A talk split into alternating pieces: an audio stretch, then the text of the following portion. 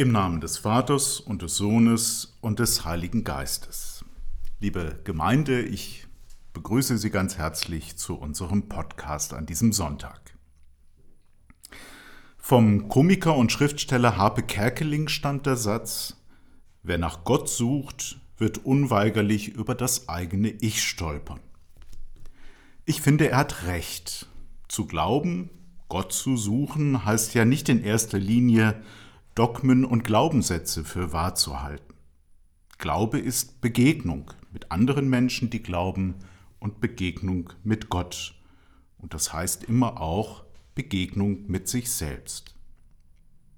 Im heutigen Evangelium, so wie ich es verstehe, macht Jesus uns den Mut dazu, Mut zu uns selbst.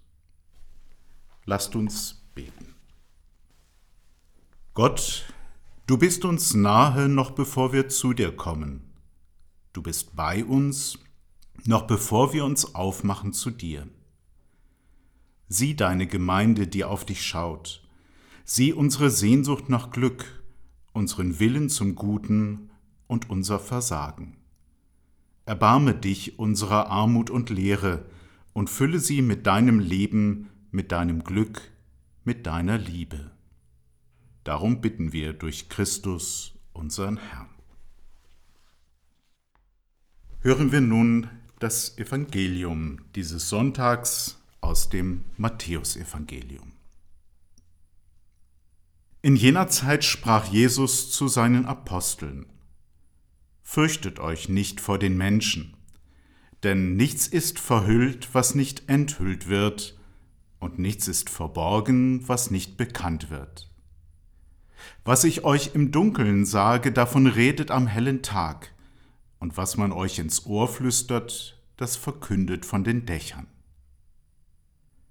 Fürchtet euch nicht vor denen, die den Leib töten, die Seele aber nicht töten können, sondern fürchtet euch vor dem, der Seele und Leib ins Verderben der Hölle stürzen kann. Verkauft man nicht zwei Spatzen für ein paar Pfennig? Und doch fällt keiner von ihnen zur Erde ohne den Willen eures Vaters. Bei euch aber sind sogar die Haare auf dem Kopf alle gezählt. Fürchtet euch also nicht, ihr seid mehr wert als viele Spatzen. Wer sich nun vor den Menschen zu mir bekennt, zu dem werde auch ich mich vor meinem Vater im Himmel bekennen. Wer mich aber vor den Menschen verleugnet, den werde auch ich vor meinem Vater im Himmel verleugnen. Evangelium unseres Herrn Jesus Christus. Liebe Gemeinde, am 10. Juni 1944 geschah in der kleinen französischen Ortschaft Oradour etwas, was diesen Namen über Nacht zu einem Symbol des Schreckens machte. Als Vergeltungsmaßnahme gegen eine erfolgreiche Aktion französischer Partisanen äscherte eine SS-Division die Siedlung vollständig ein und brachte alle Bewohner um. Etwa 600 Frauen, Männer und Kinder wurden an einem einzigen Tag getötet. 1980, 36 Jahre nach der Tat, wurde einer der Offiziere, die dieses Verbrechen kommandiert hatten, verhaftet. Er war zu dieser Zeit ein angesehener Angestellter in einem Betrieb und dazu ein fürsorglicher Familienvater und Opa, der seine Enkelkinder über alles liebte. Eine Reporterin durfte ihn nach seiner Verhaftung im Gefängnis besuchen und konnte ein langes Gespräch mit ihm führen. Dabei weinte der Mann immer wieder. Auf die Frage, warum weinen Sie jetzt, antwortete er, weil ich so glücklich gelebt habe, und nun nimmt das ein solches Ende. Die Journalistin fragte weiter, haben Sie auch schon einmal über die Kinder, Frauen und Männer geweint, die Sie damals umgebracht haben? Seine Antwort war Nein. Haben Sie nie daran gedacht, dass Sie an diesen Menschen ein furchtbares Unrecht begangen haben? Die Antwort Solange ich in Freiheit war, nicht. Es war doch alles ganz normal. Aber jetzt denke ich doch, da muss was nicht gestimmt haben, da war ich selber irgendwie verwickelt, das war wohl alles falsch. Tränen über seine Tat und Reue stellten sich für den Mann erst ein, als er sich vor Gericht dem Geschehen stellen musste. Jetzt erst konnte er aufwachen aus der stumpfen, glücklichen Befangenheit in seinem eigenen Wohlbefinden. Erst vor Gericht begann er, ein Mensch zu werden, der seine Taten sieht. Das Gericht hatte ihm die Augen für sein Leben geöffnet. Nichts ist verhüllt, was nicht enthüllt wird, und nichts ist verborgen, was nicht bekannt wird.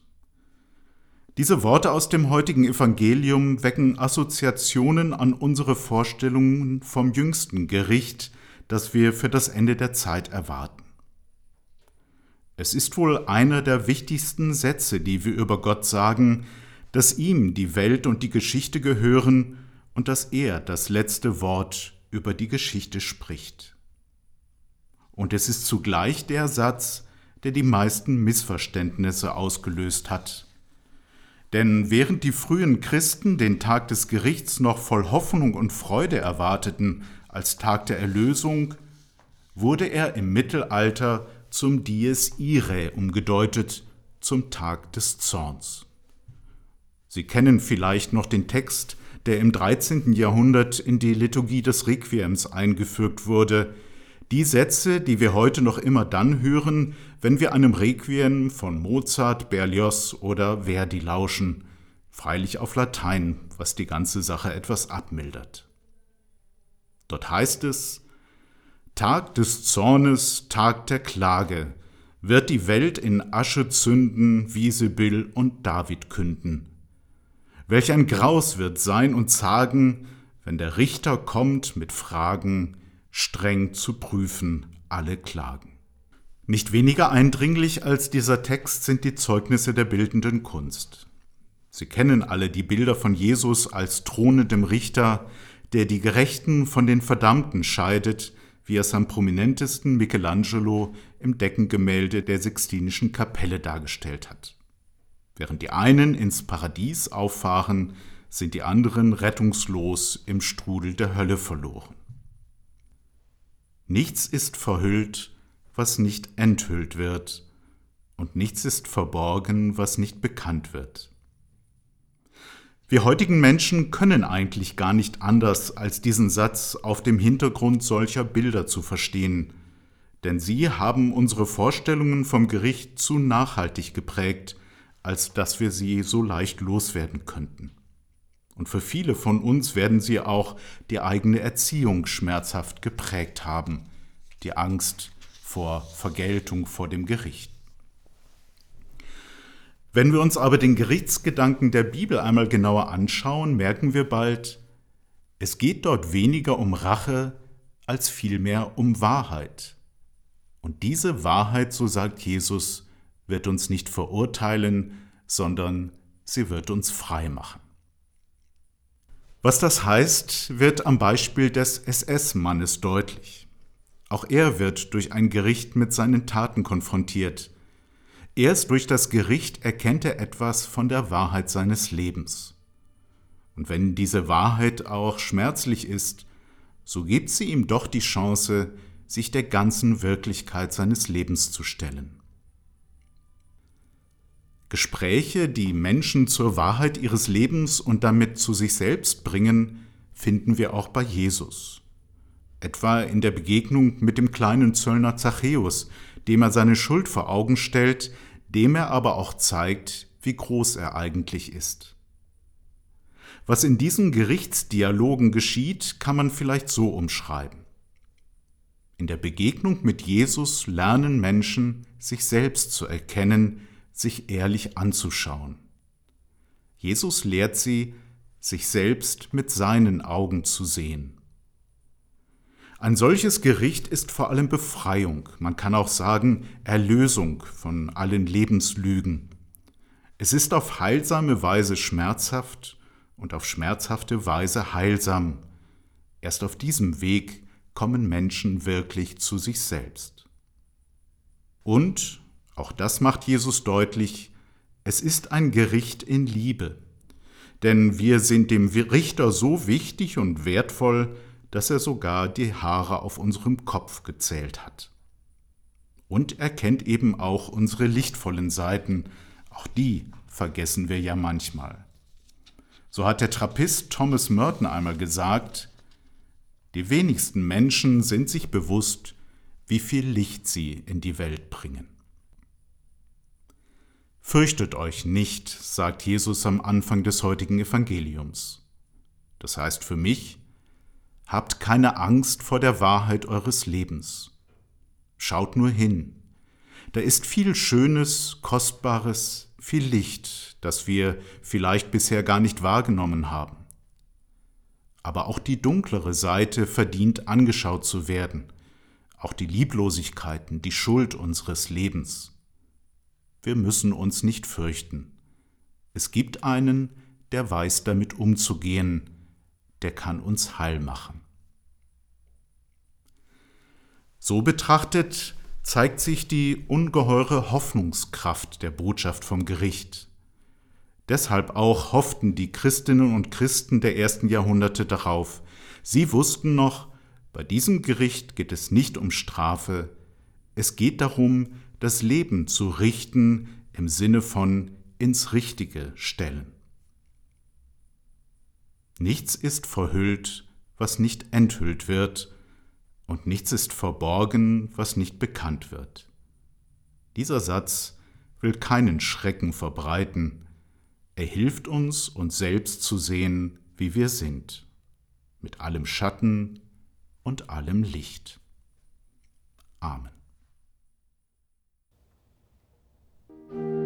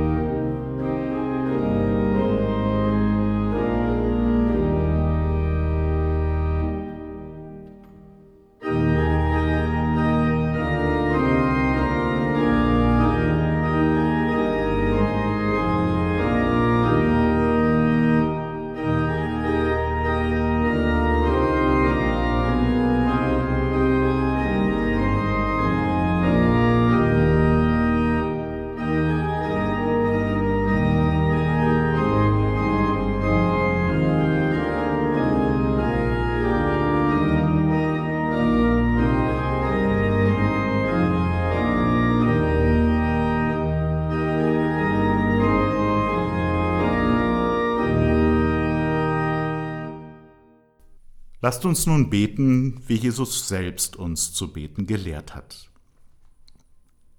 Vater unser im Himmel, geheiligt werde dein Name, dein Reich komme, dein Wille geschehe, wie im Himmel so auf Erden. Unser tägliches Brot gib uns heute und vergib uns unsere Schuld, wie auch wir vergeben unseren Schuldigern. Und führe uns nicht in Versuchung, sondern erlöse uns von dem Bösen. Denn dein ist das Reich und die Kraft und die Herrlichkeit in Ewigkeit. Amen.